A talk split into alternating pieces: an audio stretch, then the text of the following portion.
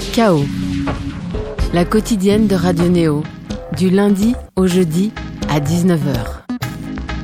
Bienvenue sur Radio Néo à Bourges, sur le 100.0 à Toulouse, sur le 94.8 et vous venez de nous rejoindre à Paris sur le 95.2. Il est 19h et c'est l'heure de Chaos, la quotidienne culturelle de Néo. Le chaos de ce soir sera pop et déviant comme le film co-réalisé par notre invité, le cinéaste américano-portugais Gabriel Abrantes.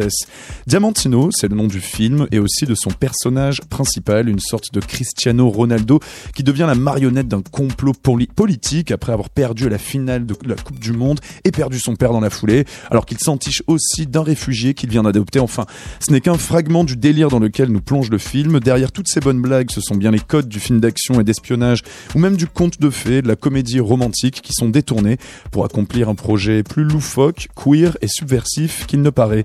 Gabriel Abrantes, bonsoir. Bonsoir.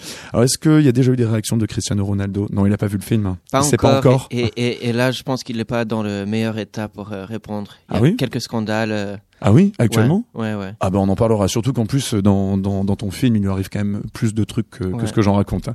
Le chaos de ce soir est réalisé par Mathurin Rioux et se prolongera avec trois chroniques ce soir. Alors une nouvelle chronique, une chronique de cul d'ailleurs qui s'appellera Comique sans MST avec Pauline Ferrari qui est déjà parmi nous. Bonsoir Pauline. Bonsoir. La chronique euh, européenne aussi de Peggy Corlin et le billet d'humeur Les gens pressés de Florine Camara. On commence avec la bande-annonce, on va écouter un petit peu de portugais de Diamantino. À tout de suite dans Chaos sur Néo. Essas coisas desse género, assim. Ele não era uma pessoa muito religiosa, mas ele gostava muito das igrejas. E gostava muito de ver as pinturas nos tetos. É. Ele dizia assim: Diamantino, estas pinturas são sublimes.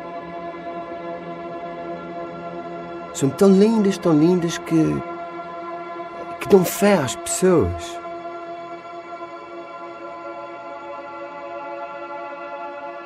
O seu teto favorito era o da Capela Sistina. Vous êtes toujours en chaos sur Radio Néo, donc on écoutait un petit peu de portugais puisque c'est le personnage principal de notre invité Gabriel Abrantes. Il s'agit donc de Diamantino. Gabriel Abrantes, comme je le disais tout à l'heure, ce film il mélange à la fois euh, le kitsch, celui aussi de la culture pop, un côté un petit peu cheap parfois, mais aussi en 16 mm. Il y a beaucoup de satire, c'est aussi une comédie romantique parfois.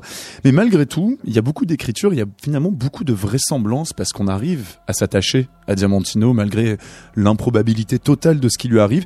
Est-ce que justement tu as veillé à quand même ce qui est une certaine vraisemblance aussi, et puis aussi à ce qu'on puisse vraiment euh, s'attacher, est-ce que ça parle à nos affects, malgré le délire Oui, je pense que moi, Daniel et moi, Daniel c'est le co-réalisateur, on, cherchait à faire un film un peu différent des films qu'on a fait avant. Avant, mhm. on faisait des films assez euh, expérimentaux et un peu en, distance de nos mhm. personnages principaux, un peu à se moquer des personnages. Et c'était des personnages qu'on traitait très proche, inspiré par euh, Bresson et ses mm. euh, modèles, que c'était que des figures qui, qui occupent un, espace et un mouvement. Ils n'ont pas euh, d'intériorité d'une manière. Et avec Diamantino, on voulait faire absolument l'inverse et créer un personnage qui serait presque le, le, cliché plus détestable du monde, mais qu'on tombe amoureux de ça. Et, et, on a arrivé à inventer ce footballeur hyper musclé, mais qui est comme un petit gamin. Oui, un petit peu comme un enfant euh, totalement euh, innocent, qui est d'ailleurs complètement déconnecté des tensions du monde en fait. Rien, il est imperméable à tout ça. Ouais, une autre inspiration, c'est quand même inspiré euh, d'un personnage de Bresson aussi, que c'est mhm. Balthazar, de Au hasard Balthazar. Qui est un âne. Ouais, donc. le âne. Qui a toutes ces pressions sociales autour de lui, mais mhm. il est un peu innocent ou mhm. naïf à tout ça tu as l'agriculteur qui veut l'utiliser pour mhm. l'agriculture, euh, euh, les jeunes qui veulent mhm. l'utiliser pour le, transporter des, des, marchandises illégales, la jeune fille qui le veut pour, euh, parce qu'il est mignon. Mhm. et Diamantino est très pareil. D'une manière, tout le monde le veut pour pour accomplir des projets, euh, oui, euh, les, uns les autres. Derrière justement tout cet humour, il y a quand même énormément d'écriture parce qu'il y a beaucoup d'histoires en fait. C'est pas seulement un, gros délire finalement. On arrive, ça va, on arrive à tout comprendre. Et puis ça, ça va quelque part et puis ça change de registre. Mais il y a un fort travail d'écriture tout de même. Oui, on a, on a, on a une un désir baroque. Mm. C'est, on, aime trop, trop de choses. On aime, euh, comme tu disais, le pop, le, le, la, la culture d'élite, euh, l'histoire d'art euh, mm. et l'histoire du foot. C'est, c'est beaucoup de vecteurs historiques mélangés dans un truc qui, qui tu sais pas qu'est-ce qu'il va sortir, si c'est un totem bizarre ou, ou, ouais, un marché de, de exotisme. Mais on a essayé de simplifier. On a tous ces trucs au même moment, mais au même moment, on a ce personnage Diamantino qui est assez simple et clair. Mhm. Et nous, comme spectateurs, on est presque comme lui. on s'attaque, on est attaqué par toutes ces images, toute cette folie, toute cette énergie et, et on est dans, dans la perspective de ce simple idiot mm. naïf qui est un peu choqué par tout ça. On aimerait bien voir d'ailleurs le monde à travers ses yeux avec cette innocence, toujours d'être là, choqué par toute la violence du monde, alors que nous, on est relativement devenus insensibles. Ouais, ouais, ouais c'est ça. C'est, c'est d'une manière, c'est un ode à une manière un peu plus simple de voir le monde je veux pas être trop sérieux autour de film mm. parce que quand même c'est un, un, film c'est un gros délire. dingue c'est un, très gros délire. Gabriela Montes il y a aussi un autre élément donc de, de pop culture. Il y en a beaucoup hein, d'ailleurs dedans. Puis d'ailleurs la sélection de playlists que tu nous as fait de musique est très très pop. Mais par exemple donc je, je l'évoquais il a un petit peu utilisé euh, Diamantino par euh, donc pour une sorte de projet assez obscur qui fait référence d'ailleurs à l'histoire coloniale euh, portugaise. Et également dans une sorte de alors je vais pas tout révéler mais dans une sorte de complot pour faire voter les gens contre l'Europe au Portugal. Et il y a un petit peu, on dirait que tu as passé du temps à regarder des vidéos un peu de complotistes, non Aussi? Oui. Il y a un peu de ça. Hein. Euh, le, il y a une vidéo de, de pas de complot, de, une publicité pour la sortie du Portugal de l'Union mhm. européenne et on a basé euh, plan par plan sur le vidéo du Brexit parce que le vidéo il est tellement ridicule et incroyable, incroyable qu'on ne croit pas qu'il existe comme mhm. ça. Le premier plan, c'est un hôpital qui explose en, en, en, argent et l'argent après se envole vers l'Europe. Euh, et c'est donc une vraie vidéo qui a été publiée par un parti au Portugal. Non, non, ça c'est en Angleterre. On a en Angleterre, d'accord. Oui, euh, Brexit, d'accord. Le Portugal qu'on a fait dans le film, c'est un Portugal euh, complètement imaginaire. Mhm. Le Portugal, peut-être, c'est un, un, des pays les plus gauchistes dans l'Europe mhm. d'aujourd'hui. Alors, on a complètement inventé un Portugal fantastique qui est monarchique. Hein, en fait, le drapeau et les vêtements des joueurs de foot sont les couleurs et drapeaux euh, euh, de la monarchie portugaise ancienne. Alors on a fait un peu un État néo-fasciste, monarchique ou monarchique, je ne sais pas comment est-ce qu'on dit. Monarchiste, oui. Monarchiste, et, et, mais c'est un peu un, un, État euh, euh, comment est-ce qu'on dit, euh, fantastique. Alors, il y a aussi donc ce, ce personnage, il y a la thématique du sport. D'ailleurs, on en parlera la semaine prochaine avec une autre invitée, Rebecca Chaillon, qui fait toute une pièce justement avec des footballeuses qu'elle fait intervenir comme ça pour un peu parler notamment de rapports post-coloniaux. Et là, il y a le, le sport est utilisé à la fois un petit peu en tant que car dans ses connexions avec avec l'art. Alors, on dit souvent que finalement l'art a remplacé la religion et là dans Diamantino on a un peu l'impression que c'est le sport maintenant qui domine absolument tout et qui et qui sublime même ce qu'on pouvait faire en art. Oui, je pense que le sport euh, c'est presque un proxy pour la culture pop. Mm.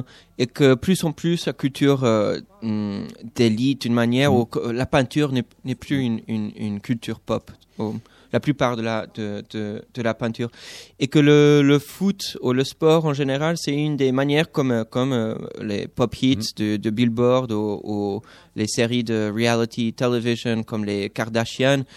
Tout ça a devenu des nouvelles formes de, de communale. C'est mhm. plus un théâtre ou euh, euh, aller euh, à la chapelle Sistine, mm. regarder euh, les peintures, les frescos de, de Michel-Ange. C'est aller au stade, euh, sentir toute cette énergie mm. de foule de 40 000 personnes complètement en délire à, regarder ces, ces, génies à faire ces trucs que nulle autre personne mm. peut arriver à faire. alors on a pris un peu ça parce que Daniel et moi, on, on, parle beaucoup et on pense beaucoup à qu'est-ce que c'est la valeur, valeur de l'art aujourd'hui, qu'est-ce que l'art peut faire, qu'est-ce que c'est l'activité politique potentielle mmh. d'une œuvre d'art ou d'un film. Et beaucoup de fois, on a un peu euh, la tristesse de, de, voir qui c'est moins en moins. Euh, c'est limité comme portée en fait. Ouais, ou que c'est euh, limité à un, un, public très très spécifique. Et alors, on a, on a pensé à, à, à faire l'image d'une autre genre de culture. la culture sportive, c'est ça remplacé Alors justement, tu parlais de génie à l'instant. Euh, ce qui est assez drôle, c'est que ce personnage de Diamantino, forcément, on pense à Cristiano Ronaldo, c'est inévitable, puisque même c'est la grosse star du, du football euh, portugais. En fait, il est censé être génial, mais il a un génie pratique. C'est uniquement sur le terrain. Ça se passe vraiment comme ça, alors que lui, c'est, un enfant. D'ailleurs, c'est dit dans le film à un moment, il a le, je crois, le, les facultés cognitives d'un enfant de 8 ans, quelque chose comme ça. Donc c'est une surcaricature, mais je, bon, évidemment, je pense que si Cristiano Ronaldo voyait ça, je pense qu'il le vivrait un peu mal, même si j'imagine qu'il a de l'humour. Mais, euh, mais il y a un peu ce truc d'être totalement séparé d'un génie pratique euh, et puis euh, finalement d'être une personnalité quasiment inexistante. Oui, l'idée c'était, c'était de créer un personnage candide. En fait, moi je pense que Diamantino il est assez loin. On, a, on a moqué un peu Cristiano Ronaldo, mais Diamantino, il est, il est un autre truc. Il, est il arrive à être un autre genre de mythe que Cristiano Ronaldo. Il n'est il est pas tout à fait pareil. Euh, je pense que je sens plus pour Diamantino que hmm. pour euh, Cristiano Ronaldo. Mais on se moque des muscles, des petits diamants, euh, hmm. boucles dorées en diamant, les cheveux parfaits, les, euh, sourcils complètement euh, euh, dépilés parfaitement. Et puis surtout les couettes également qui sont son effigie dans, dans sa propre dans sa propre demeure. Ces culottes qui ont son propre nom écrit dessus. Euh, alors on se moque de toutes ces ces ces ces, ces, petits trucs euh, superficiels, un peu un peu drôles, mais en même temps on a essayé c'est d'aller plus loin, de pas juste attaquer ce genre de, de personnage mm. parce que peut-être ça sera le plus euh, c'est ce que les personnes attendraient de nous. Mm. Mais nous, on, voulait inverter cette expectation et faire euh, vraiment une histoire d'amour pour un, un, bête simple. Ouais. Surtout qu'en plus, ça va encore plus loin d'ailleurs euh, par rapport aux attentes justement, c'est qu'il y a aussi un changement de genre. Il y a une, il y a une subversion de, de cette figure masculine du, du, joueur de foot. Ça aussi, c'était quelque chose que vous aviez envie de faire parce qu'il fallait un petit peu s'attaquer à cette figure-là? Euh, un peu, mais pas vraiment. Que Cristiano Ronaldo est un, il est adoré par des fans euh, euh, hétéros et aussi des mhm. fans homosexuels et qu'il est un, un, un, icône entre désirs. Mhm. Je pense que c'est très intéressant et c'est une des raisons que, que moi et Daniel ont été attrahis. mais en fait, ça, ce qu'on trouvait drôle aussi, c'était de jouer avec les idées d'un contradictoire d'un. État fasciste qui essaie de transformer euh, l'icône euh, nationale euh, suprême de, de footballeur parfait portugais dans une équipe totale de Cristiano Ronaldo en x12, mais que tout ça se transforme dans, dans je sais pas comment on dit ça en français, Uh, what they least expected. Ce, que, ce à quoi ils s'attendaient le moins. Ouais, ça. Alors, il y a, justement, on parle beaucoup de, de, satire ici. On reviendra un petit peu après une petite pause musicale, mais il y a, je, sens que vraiment, euh, toi et Daniel Schmidt, vous avez vraiment pris la comédie très très au sérieux, en fait, ce type de, de la comédie. Et je lisais en fait qu'apparemment, tu donnes aussi des cours à la, à la, tu donnais des cours à la, à l'école. J'étais expulsé. Tu as été expulsé ouais, pour de vrai à Genève, donc c'était à l'école de. C'était trop drôle. C'était vraiment ça le problème? Non, non, je sais pas. Je peux pas divulguer les, vraies raisons. En tout cas, tu avais fait un cours où justement tu disais que apparemment Aristote, quand il a écrit la poétique, enfin donc ces trois volumes, il y avait donc un volume sur la tragédie et puis il y avait un volume apparemment sur la comédie. Et je savais pas ça qui avait été, perdu dans l'incendie d'une d'une d'une bibliothèque, bibliothèque. Alexandrie, le dernier. Il y a des fragments mais on n'arrive pas à, à, tout reconstituer. Ouais. Et euh, donc apparemment, ta question, c'est est-ce que si on avait encore gardé finalement ces, euh, ces enfin, si on pouvait vraiment lire ce que Aristote avait écrit sur la comédie, peut-être qu'on la prendrait aussi, au, enfin aussi au sérieux que la tragédie. Oui, qu'il euh, aurait la lourdeur que, que la tragédie aurait, parce qu'on parle tous les, les, les, les comment est-ce qu'on dit les livres qui t'enseignent à écrire un scénario pour le cinéma, ils commencent les lois de Aristote, elles sont les plus importantes. Mm continuité d'espace, continuité de temps, etc. Et c'est toutes les lois qu'il écrit pour la tragédie, mais qui s'appliquent pas vraiment à la mmh. comédie, ou nécessairement. Et après, il y a tout un autre livre qu'on connaît pas, mais que les personnes n'enseignent pas les autres personnes à écrire avec les lois qui sont un peu perdues euh, dans l'histoire. Mais le plus bête de tout ça, c'est que j'ai trouvé le source de, de, cette histoire, mmh. que c'est le nom de la rose, c'est Sean Connery il arrive dans un euh, monastère, mm. il rencontre ça des, des moines, euh, des moines, moines euh, très sérieux. Ouais. Ils, ils, sont en train de parler de Aristote et il les dit ça. J'ai revu le film, j'étais un peu choqué que ma, le source de cette référence un peu érudite, c'était un des films les plus euh, cheesy. Ouais, cheesy. Alors après avoir parlé d'Aristote, on va peut-être mettre un petit peu de MC Fiotti, n'est-ce pas, Gabriel Pourquoi tu nous as choisi justement ce Boom Boom Tam Tam qui, je crois, était l'énorme tube de l'année dernière, ouais. Au, au, Brésil, au Portugal? Mais ce DJ, il n'était pas très connu avant, mais après, il, cherchait une, une, chanson avec une, une flûte. flûte comment est-ce qu'on dit? C'est une flûte, ouais. Une flûte. Et, il trouvait sur YouTube ce petit truc de Bach qu'il ne connaissait pas avant. Et je trouve que c'est génial. Euh, euh, cette, cette euh, contradiction entre le rap brésilien hyper populaire et, et, et Bach comme ça, projeté d'un seul coup, euh, projeté d'un seul coup à des milliards et des milliards de gens euh, sur la terre. Quoi. On écoute donc MC Futy, Boom Boom Tam Tam. Pour le coup, c'est assez rare qu'on joue ça, mais ça fera du bien. On est toujours avec Gabriel Abrantes dans Chaos sur Radio Néo. Tout de suite.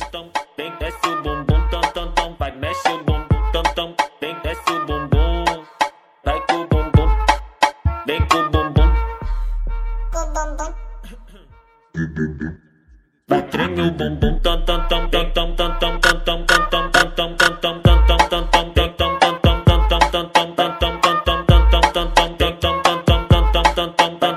tam Autenticamente falando, vai pro Piauí, pô. Vem pro Piauí, pô. Nós tá tipo com o Vavazinho.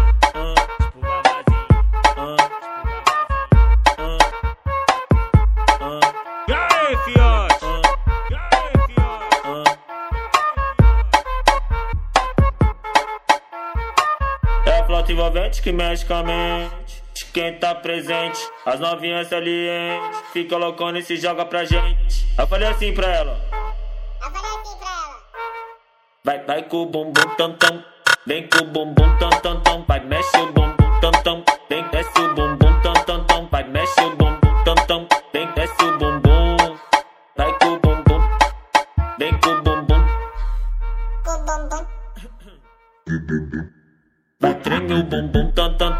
tam tam tam tam tam.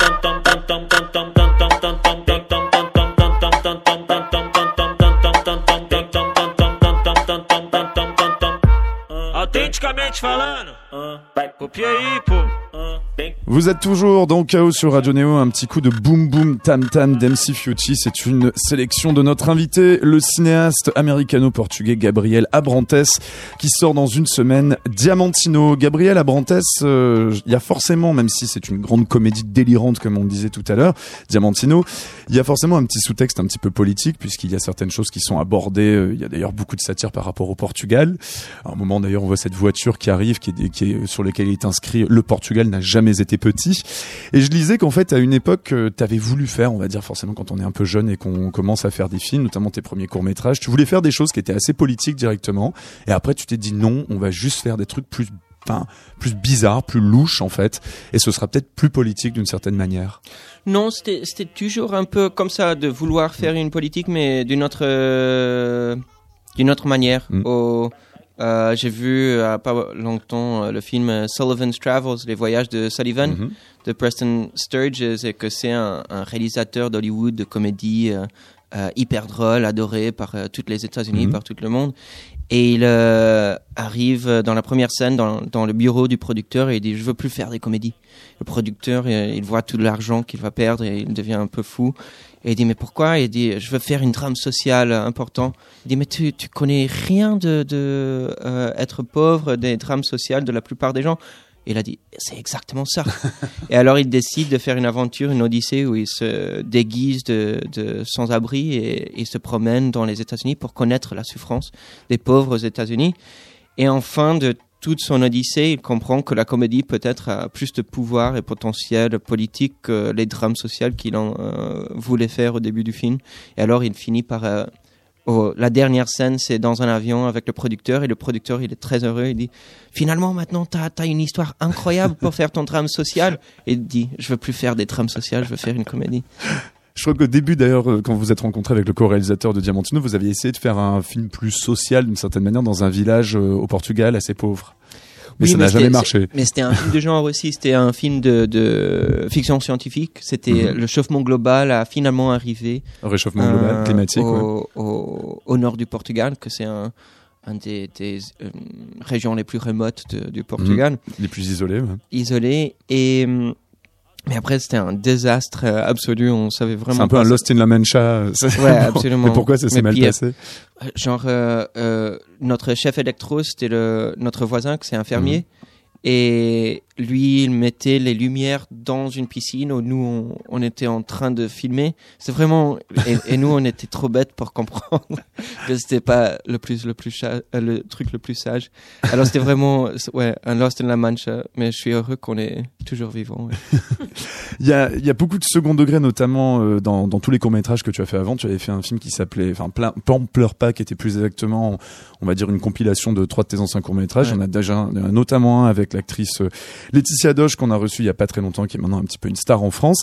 Et euh, je disais que parfois certaines des blagues euh, hyper acides que vous pouviez faire dans, certains donc quand je dis vous, c'est parce que tu as souvent co-réalisé des films. Parfois c'était un petit peu mal pris parce que c'était des blagues politiquement borderline ou bien notamment sur l'histoire coloniale du Portugal ou d'ailleurs.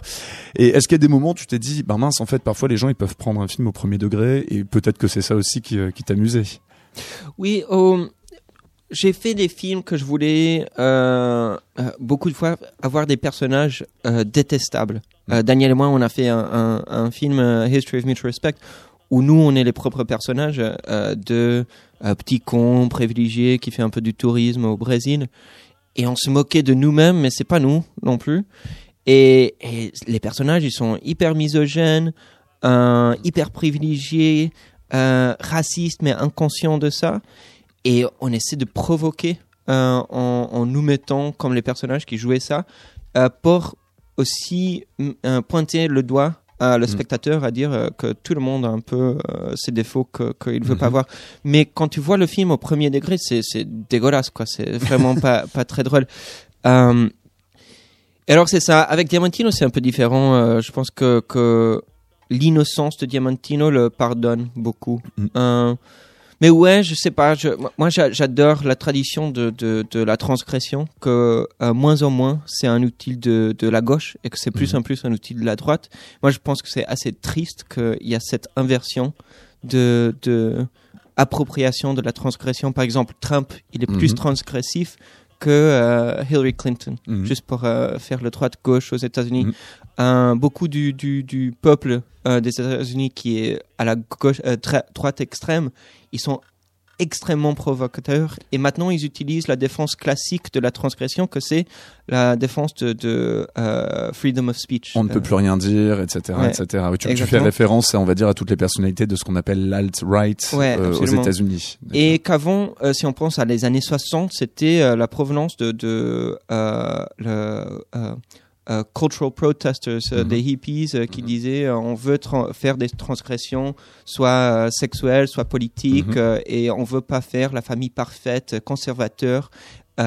Et, et, censuratrice des années 50 hétéronormatif et on, on, voit toute cette ligne et moi je suis plus dans une tradition qui avant c'était de extrême gauche et maintenant j'ai du mal à, rentrer dans une nouvelle gauche que, que c'est mhm. l'opposé de ça.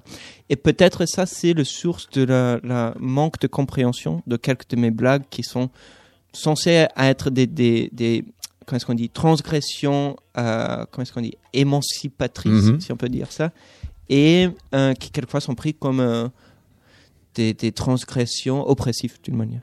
Tu veux dire par là qu'il faudra, il faudrait arriver à inventer une sorte d'art à la fois pop, à la fois transgressif, et puis qui puisse parler à tout le monde, c'est ça? C'est un défi. Ce serait un, défi. Tu, tu, penses justement que ce, ce type de, de, de, justement un peu de dilemme politique qu'on a aujourd'hui, c'est-à-dire que si on essaye de faire, on va dire, de, des œuvres assez avant-gardistes, elles ne parlent qu'à un tout petit public, et donc leur impact politique est relativement réduit. Comment est-ce qu'on peut sortir de ça et puis aussi de ce que tu appelles, ce que, ce que donc aujourd'hui les gens d'une certaine droite appellent le politiquement correct? Comment est-ce qu'on pourrait se réapproprier la, la, transgression, comme tu dis, dans l'art et dans le contexte culturel Je sais, pas, je sais même pas si c'est une, une, une, bonne euh, euh direction. Mes héros avant, c'était euh, des réalisateurs euh, comme euh, Lubitsch ou Pasolini, mhm. qui étaient vraiment ancrés dans une provocation populaire. Mm. Et moi, j'ai vu un potentiel énorme dans ça. Euh, et spécialement parce que c'était populaire. Euh, et ça aussi basé sur euh, ouais, quelques idées de, de critique culturelle anti-élitiste ou mm-hmm. des, des, petits films de petits milieux juste pour une petite élite. Et mais je sais pas, euh, euh, ouais, je sais pas, je sais pas, on va voir. Faudrait, on verra, hein. on verra ce qui se passe. On doit continuer à travailler. C'est sûr. Tu, ce que tu, ce à quoi tu faisais référence, par exemple, dans les années 60, où il y avait un certain nombre de hippies contestataires qui après se sont un petit peu embourgeoisés 20-30 ans après. Je crois que c'est une expérience que tu tires de tes parents en fait, à laquelle tu as été exposé. C'est un peu comme ça que tu as un peu de recul par rapport à, oui, presque tous les l'activisme politique. Presque tous les, les, les Portugais ont des parents euh, euh, qui étaient beaucoup de, de, mes amis, ses parents étaient des, des maoïstes euh, euh, extrêmes et activistes au, au sens qu'ils étaient, ils travaillaient dans la révolution euh, portugaise, portugaise communiste. Et mais après, la plupart de ces gens aujourd'hui, ils sont des ministres, des, des, des, des, ils travaillent dans le gouvernement et quelquefois plus en plus dans des partis de, de plus et plus centre droite droite. Et de voir tout ça, euh, pas que mes parents, et mes parents, ils sont toujours à la gauche, je suis heureux, mm-hmm. mais vachement plus au centre euh, que, que, que, avant. Et, et c'est drôle de voir ça et aussi, je sais pas, beaucoup de, de mon travail ou de penser, c'était autour un peu de ça, de, de critiquer une, les façons faciles d'être euh, euh, politique mm. euh, et aussi euh, de voir un peu les faiblesses de, de protestes par exemple mm-hmm. ou la faiblesse de, de philanthropie mm. et D'ailleurs, Diamantino, il est un peu une critique à ça. C'est mm. quelqu'un très riche qui veut euh, exonérer sa culpabilité pour les mal dans le monde en adoptant quelqu'un qui est faible et pauvre. Et c'est un peu une critique à, à, à, la bonne volonté, entre guillemets, de, de, de Madonna ou Angelina mm -hmm. Jolie ou Mia Farrow qui, qui fait des adaptations qui sont mm. presque des, des, des, coups de publicité euh, euh, pour leur propre personnalité, dans le culte de la personnalité. Parce que justement, cette notion de privilège euh, de, des Occidentaux est quand même très très présente dans, dans tous tes films? En général, il y a toujours un commentaire euh, assez ironique là-dessus. Oui, il y a quelqu'un disait, qui disait que la plupart du cinéma portugais se penchait sur euh, les euh, questions de classe sociale euh, plus pauvre au mmh. Portugal et que moi j'avais j'étais mmh. un excentrique dans dans cette tradition portugaise parce que je parlais que des riches.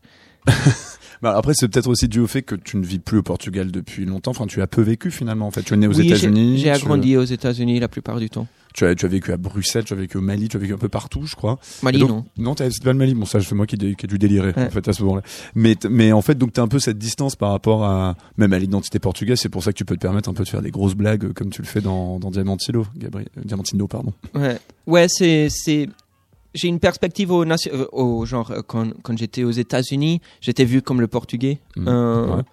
Et quand je suis au Portugal, je suis vu comme euh, euh, le jeune euh, des États-Unis, un peu euh, qui arrive et, et, veut faire ses films dans un milieu qui qui ne faisait pas partie. Mm. Et alors, euh, je suis pas vu comme un, un membre de aucun de ces groupes. Mm. Et alors, ça me met complètement en dehors de les deux. Euh, et Diamantino, oui, il critique un nationalisme qui en a même presque intuitivement. Mm.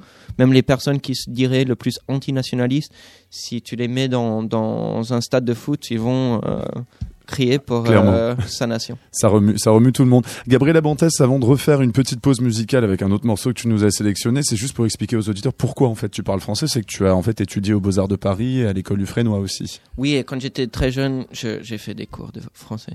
Ah, tout simplement, ouais. C'était juste ça, d'accord. Parce que bon, c'est vrai qu'on reçoit rarement des gens qui ne sont pas français, enfin, ou du moins francophones. Donc il fallait un petit peu expliquer parce que ça devait être troublant, j'imagine.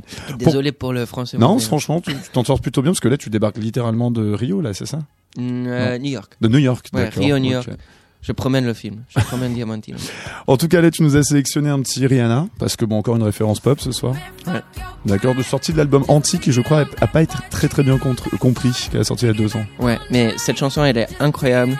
Une ouais. des chansons euh, avec des mots les plus forts. On va écouter. On écoute. Kiss It's Better de Rihanna, sélectionné par notre invité. Gabriel Abrantes, réalisateur de Diamantino. À tout de suite dans Chaos sur Néo. On se rejoint pour les chroniques.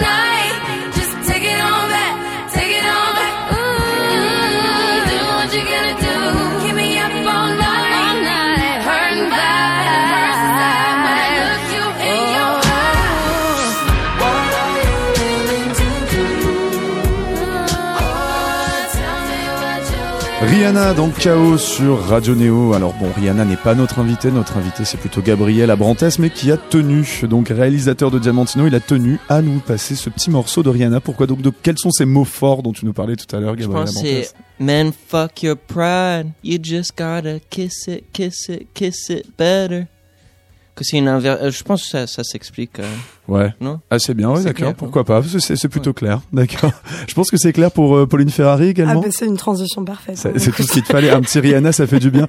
Pauline Ferrari qui donc va nous faire sa première chronique qui nous parlera de cul. On écoute un petit générique. People might misunderstand what we trying to say, you know, but that's a part of life.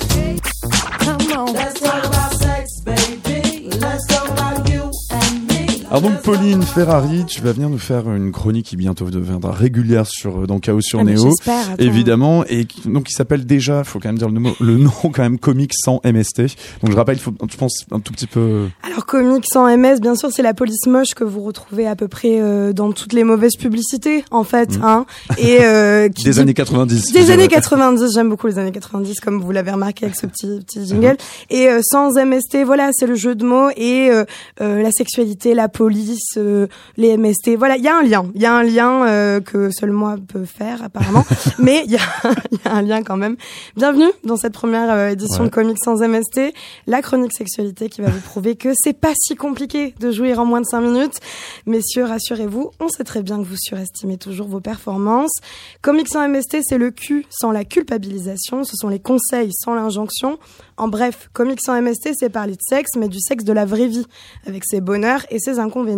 Et on est en compagnie de Gabriel, Grand Prix de la semaine de la critique à Cannes en 2018. La la la. J'avais hein oublié de le dire, effectivement. Pas mal, hein Film Diamantino. On en a parlé au cours de cette émission. Et Diamantino, votre personnage, il va nous permettre, mais surtout il va me permettre d'explorer cette innocence, hein, cette possibilité euh, de désillusion, ce grand cafouillage que représente la sexualité pour les non-initiés. Et ici, je vous parle d'un temps que les moins de 20 ans ne doivent que bien trop connaître. Oui, rappelez-vous, avant de vous prendre pour Rocco Siffredi, à vouloir enchaîner huit positions en moins d'une éjaculation pour au final jouir dans le bruit d'un animal écrasé, nous avons tous et toutes été, à un moment donné, puceaux. Puceaux certes et souvent torturés et angoissés par ces mêmes questions comment on couche avec quelqu'un, euh, qu'est-ce qu'il faut faire ou ne pas faire. Et Diamantino, dans votre film, lui aussi, il est plus haut. Hein. Sa découverte de l'amour physique se fait dans un contexte particulier qu'on ne divulguera pas, mais dans une sérénité qui est assez touchante quand même. Hein. dans la vraie vie, les masturbations excessives et le pouvoir de l'imagination calmeront, calmeront tant soit peu les angoisses.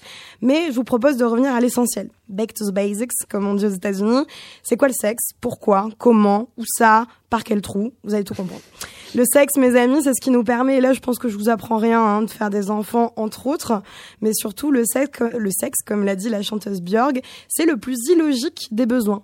Si illogique d'ailleurs qu'il est très difficile de trouver une définition claire de la sexualité sans que les dictionnaires se renvoient la balle, dérivant le mot comme on dérive sur un porno bizarre à 2 heures du mat, déclinant sexe, sexualité, pratique sexuelle dans un entendement assez commun tout le monde sait ce que c'est le sexe. Sauf qu'à 15 ans, euh, moi, la sexualité, c'était quelque chose de super mystérieux, de fascinant et d'effrayant, parce que j'entendais des histoires un peu glaçantes, en tout cas encore plus glaçantes que la carrière politique de Jean-Vincent Placé, des histoires de paix inexpliquées, des capotes qui craquent, des filles qui avaient eu mal et qui saignaient, des mecs qui s'étaient pété le frein, enfin bref, j'attendais ce moment autant que je le redoutais. La sexualité, c'est pas sale, c'est pas honteux, quelles que soient vos pratiques, vos partenaires, ce qui vous excite ou non. La seule limite, d'une part, euh, c'est la loi. Hein, donc non, Canel, votre chihuahua, ne sera pas de la partie, euh, ni votre petit voisin Jonathan, du haut de ses 8 ans. La loi parle aussi de quelque chose, alors c'est incroyable, hein, c'est une petite tendance qui monte en ce moment, euh, s'appelle le consentement. Alors moi, euh, je le conseille à toutes les sauces, hein, particulièrement dans le contact verbal. En clair, pour le cul, comme pour la plupart de vos interactions sociales, faut communiquer. Sinon, vous avez vite fait de vous retrouver dans une situation qui vous met inconfortable. Ça, on évite. Et le consentement, c'est pour vous, mais aussi surtout pour votre partenaire. S'assurer que la personne en face de vous est en état de faire l'amour avec vous, en a envie, est à l'aise avec ce que vous êtes et avec ce que vous faites. Et si vous vous êtes bien assuré que tout va bien dans votre plumard, la protection est quelque chose d'essentiel. Ce sera un peu dommage de se retrouver dès votre première relation avec une MST, un herpès, le sida ou un risque de grossesse. Pour rappel, il n'y a que la capote qui protège de toutes ces choses. Que votre relation soit avec un mec ou une fille, ne lésinez pas sur le condom et assurez-vous que celle-ci ne soit pas périmée, déjà testée, pas vraiment approuvée. Euh, un petit dépistage de temps en temps, quand vous démarrez votre vie sexuelle, ne sera jamais superflu. Ça y est, capote sur le gland ou dans votre vagin, prêt à vivre la grande aventure à base d'échanges de fluides corporels. Partez du principe que la première fois, ça va être de la merde. La première fois que vous avez fait du vélo, vous êtes sûrement mangé une flopée de terre. La première fois que vous avez payé vos impôts, là non plus c'était pas top. Bah devinez quoi dans, dans, le CESC, les premières fois sont rarement incroyables. Hein. D'où la communication pour faire passer l'instant de la manière la plus agréable possible. Il y aura des bruits bizarres, hein, que ce soit les pets de fouf, les peaux qui se collent, les respirations bizarres, les gémissements qui font penser au couinement de Sophie la girafe, il y en aura. Ne vous focalisez pas là-dessus, vous en aurez, la personne en face de vous aussi. Et sûrement que cette personne sera autant, voire plus stressée que vous.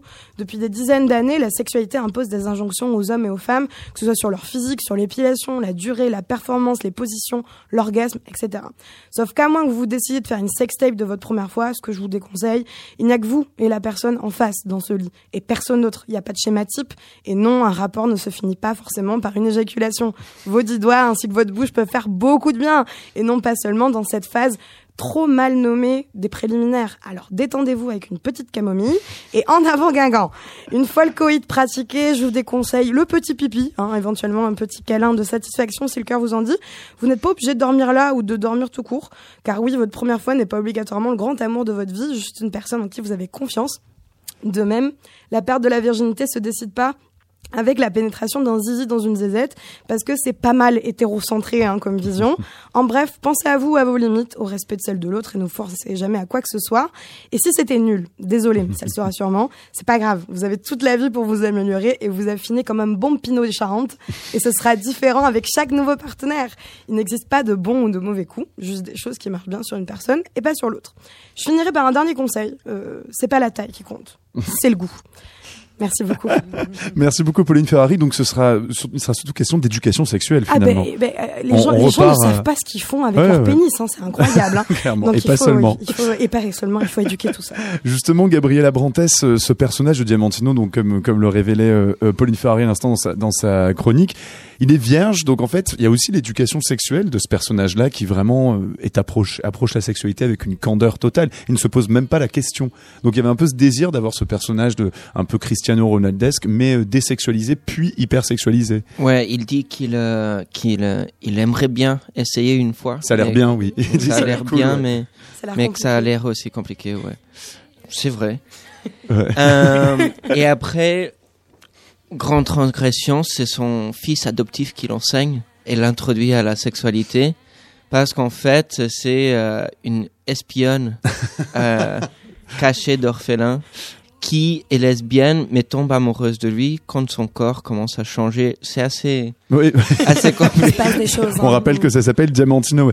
Il y, avait un plaisir comme ça d'absolument tout troubler, de rajouter tout plein d'éléments comme ça dans ce film. Comme tu disais, c'est un peu baroque. Ouais. Et là, notamment cette dimension euh, très sexuelle, parce qu'il y a vraiment une question. Le, le, film avait été euh, sélectionné dans la dans la Queer Palm euh, à, à, Cannes, donc il y a vraiment tout un discours sur le changement de genre, l'apprentissage de la sexualité de manière non normée. Oui, aussi le, c'est une histoire d'amour à la base. Mm. C'est, c'est, une comédie romantique et mais en fait une comédie romantique qu'on, vraiment euh, mm. c'est pas typique. Et au fin, le moment le plus beau euh, euh, du film, en, mon opinion, c'est c'est c'est un fin heureux. Et c'est mm. Diamantino qui dit comment est-ce que lui il est avec euh, sa, sa nouvelle copine Aïcha, qui était son ancienne fils adoptif. Le film est au-delà des histoires, il faut vraiment le voir en tant que tel. Hein. D'accord, je, je, je précise. Ouais. Et et il dit qu'il est heureux. Et son corps a transformé. Il est il est il est pas dans un, une identification mhm. de, de, genre euh, binaire. Mhm. Et il est heureux, il accepte. Et je pense que la l'ode de, de la carte d'amour que moi et Daniel ont écrit, c'est une naïveté qui, qui est hors les stéréotypes et, et tous les mhm. jugements qui, qui sont faits par euh, chacun d'entre nous. Euh, Diamantino, il est un idiot, mais en fin de compte, il est assez mature pour, pour s'accepter et commencer à, à vivre d'une nouvelle manière. Euh, il n'a pas toutes les portes mm. fermées. On va, on va rouvrir des portes justement tout de suite. On va quitter le cul. On va plutôt parler d'Europe puisque donc Diamantino parle aussi d'Europe ou plutôt du refus de l'Europe et du et du repli actuel anti-européen parce que nous avons Peggy Corlin qui vient donc nous faire sa petite chronique euh, européenne. Comment ça va Peggy? Tout va très bien. Alors comment de quoi va-t-il s'agir ce soir? Des bébés Erasmus. Ah. Donc on parle encore un peu de sexe. On parle ouais un petit peu effectivement et puis de toute manière Gabriela Bontes c'est pas seulement des, bébés, des bébés Erasmus. Un, bébé Erasmus hein, parce qu'il a vécu un peu partout. bon. bah, euh, Gabriela comme dans votre film, l'Europe peut, être euh, parfois le terrain d'un enfumage. Une fumée rose sort des locaux de la Commission européenne et des chiots gambadent sous ses fenêtres. C'est l'Europe collier de fleurs qui cherche à se faire aimer quand les peuples et les États qui la composent l'accusent de tous les maux. Ainsi, la Commission européenne a-t-elle annoncé qu'elle allait proposer la disparition du changement d'heure en hiver et en été. Les États membres et le Parlement européen devront adopter ou non cette proposition. Il est vrai que voir la nuit tomber si tôt n'a rien de réjouissant. Mais est-ce là une priorité? C'est en tout cas une idée qui a largement été médiatisée. Autre enfumage, celui des bébés Erasmus. Un million d'enfants seraient nés d'une rencontre entre deux étudiants Erasmus depuis la création en 1987 du programme d'échange entre universités de l'Union européenne. Un million C'est le chiffre qui avait été avancé par la Commission européenne. Depuis, ce chiffre a été démenti et il serait bien moindre. N'empêche, les étudiants tombent amoureux en Erasmus et nul ne doute que certains, même s'ils ne seraient qu'une infime portion, font des enfants. Tout un symbole, le bébé Erasmus, le bébé européen. Enfin une bonne et mignonne raison d'aimer l'Europe. Erasmus, qui fêtait l'an dernier ses 30 ans, n'en finit pas de faire des émules. Il faut dire que c'est une bonne idée, Erasmus. On part étudier dans un autre pays pendant un semestre ou deux, l'occasion de vivre l'Europe au quotidien, très concrètement. Et sans doute Erasmus est-il à ce jour la plus belle réalisation des institutions européennes. Cela peut encourager l'émergence progressive d'une identité, d'une conscience européenne. L'idée que de l'autre côté de la frontière, il y a des cousins européens qui partagent nos idées, ou avec lesquels on peut débattre, par exemple, de la politique migratoire européenne, ou encore des mesures économiques suscitées par Bruxelles. Mais qui sont ces bébés Erasmus? Sans doute de futurs multidiplômés polyglottes comme leurs parents, car c'est là que le bas blesse. Erasmus reste l'apanage des nantis, des milieux favorisés, et cela ne redore pas le blason d'une Europe jugée élitiste. Pourtant, progressivement, ce programme d'échange à travers l'Europe s'ouvre à d'autres étudiants, par exemple aux apprentis, ces élèves qui suivent des cursus alternant stage en entreprise et cours en CAP ou encore BEP. Bon, ce n'est pas encore le raz de marée. En France, 6800 apprentis sont partis en 2017 contre 44 000 jeunes ayant le statut d'étudiant. Mais des mesures doivent être prises, notamment pour mieux doter la bourse Erasmus et faciliter le départ des jeunes dans une entreprise d'un autre État membre de l'Union européenne. Cela doit être une priorité, permettre à un public plus large de traverser les frontières. Reste cette question. Qu'est-ce qui pousse un jeune à aller voir ce qu'il se passe ailleurs? S'agit-il seulement d'ajouter une ligne sur son CV, une expérience à l'étranger étant devenue quasi exigée pour les métiers les plus qualifiés? Pourquoi quitter le cocon du quotidien? Comment provoquer la curiosité? Il ne s'agit plus ici de gambader sous les fenêtres de la Commission européenne dans un nuage rose d'innocence. Le bébé Erasmus est bien loin. Il s'agit plutôt de lutter contre le repli des Européens qui optent de plus en plus pour des partis politiques aussi démagogues que le Front National de votre film Gabriel Ambrantes qu'on bon qui est un tout petit peu je dirais euh, réimaginé dans le coup dans le cadre de Diamantino je, je juste je, je relèverai quelque chose aussi c'est que bon bien évidemment il y a des Erasmus qui vont pour pour étudier mais c'est quand même les gens vont aussi vachement pour s'éclater tout de même. Erasmus hein. Tourismus on appelle ça. Erasmus Tourismus n'est-ce pas? Donc il y a une certaine démocratisation de de la de il y a une ouverture très progressive très progressive mais ça, n'empêche pas que même si les conditions euh, sont remplies pour faciliter les départs que les, places peuvent être peuvent rester vides. Moi je me souviens qu'à mon époque j'étais j'étais parti à Maastricht mais on était, il y avait, il restait huit places de libre. Mm. Alors maintenant, depuis, euh, ça, a bien plus de succès. Mm. Mais euh, donc pour les apprentis, euh, je crois mm. qu'ils peinent vraiment à remplir toutes les places. Gabriel Gabriela toi, le fait que justement tu aies beaucoup voyagé, c'était plus du fait de tes parents qui travaillaient dans des institutions internationales, c'est ça? C'était pas Oui, j'ai déménagé du Portugal à, Bruxelles parce que mon père a commencé à travailler dans la santé à la European Union. Mm-hmm. Et après, Union européenne. Union européenne. Et euh, après, euh, aux États-Unis aussi, parce qu'il a changé de boulot. Et, euh, mais après, c'était les écoles. Mm. New York pour école d'art, Frénois ici, et Beaux-Arts ici. Donc, tu as toujours eu cette espèce de point de vue un peu transnational, permanent, et donc un petit peu de recul par rapport aux, différentes cultures. Ouais, oh, Ouais. Ce qui transparaît pas mal dans certains de tes films d'ailleurs. c'est ça. Alors justement les, euh, les petits nuages aussi d'ailleurs auxquels tu faisais euh, référence euh, Peggy Corlin. Bon ça c'est une histoire on va même pas la justifier du tout. C'est qu'en fait il y a des chiots qui interviennent dans le stade de foot aussi dans Diamantino. Mais là vraiment là à ce niveau-là on posera pas de questions là-dessus. Voilà. on va juste faire une dernière petite pause musicale. Ouais voilà. Je pense qu'il n'y a pas de questions à poser sur cette question de chiots dans Diamantino. Gabriela Bantes parmi les autres les sélections musicales que tu nous as faites un petit This Mortal Coil qui était un collectif musical très proche du label 4AD euh, en Angleterre, qui faisait pas mal de reprises. Alors il y en a notamment une qui est très connue parce qu'elle est très cinématographique, elle a été dans des tonnes de films. Il s'agit d'une reprise de Tim Buckley. Pourquoi tu nous l'as choisi? C'est une référence donc à Lost Highway de David Lynch ou bien? En fait, on a essayé de, de utiliser ce morceau pour le film, pour la première scène d'amour entre Diamantino mhm. et Aisha.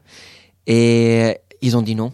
Ah, parce qu'ils ont vu la scène et oh ils ont dit absolument pas. non, This Mortal Coil ont refusé. Mais après, on a euh, su que, que David Lynch a aussi demandé pour utiliser ce morceau. Ouais. Euh, je pense pour Blue Velvet. ils ont dit non. Ouais, ouais, Et après, plus tard, ils ont plus tard. et alors, on, on, était un peu confortés par ça. Ouais, quand ils ont quand même refusé Blue Velvet, c'est peut-être bon signe. Ouais, exactement. Bon, bon, on va donc l'écouter ce morceau qui n'est pas dans Diamantino. C'était donc une reprise de Song to the Siren de Tim Buckley par This Mortal Coil. À tout de suite dans Chaos sur Radio Neo.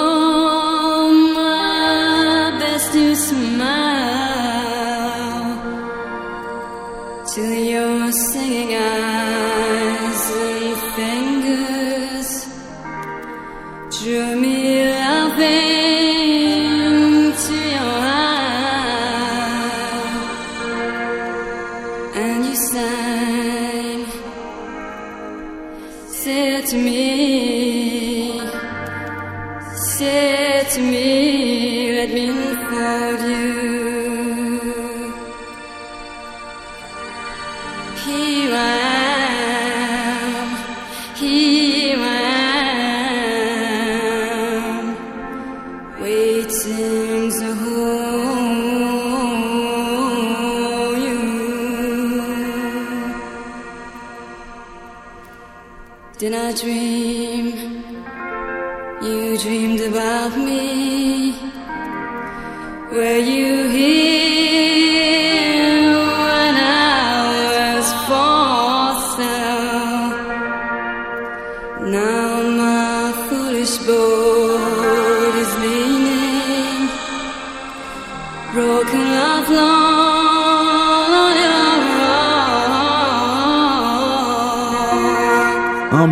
Émotion dans Chaos sur Radio Neo. This Mortal Coil, une reprise de Tim Buckley. Ça s'appelle Song to the Siren, un morceau qui n'est pas finalement dans le film de notre invité Gabriela Brantes, Diamantino, qui sort la semaine prochaine. Mais en tout cas, ça nous fait une belle transition avec euh, la dernière chronique de ce chaos, c'est-à-dire les gens pressés. Bonsoir. Florine Camara, puisque forcément il y a toujours beaucoup d'émotions dans tes, dans tes billets d'humeur. Bonsoir Thomas, bonsoir à tous. Euh, c'est vrai que oui, ça tombe bien cette euh, cette euh, interlude musicale. J'ai eu envie de, de beaucoup d'émotions ce soir, de romantisme. Je me dirais, je dirais à l'instar de bah, de Humores Artificialis par exemple et son robot en mal d'amour ou je sais pas encore ennui ennui et son stupre délirant. Tous les films donc voilà. court métrage de notre invité. Tout à fait. Et donc voilà, place au romantisme.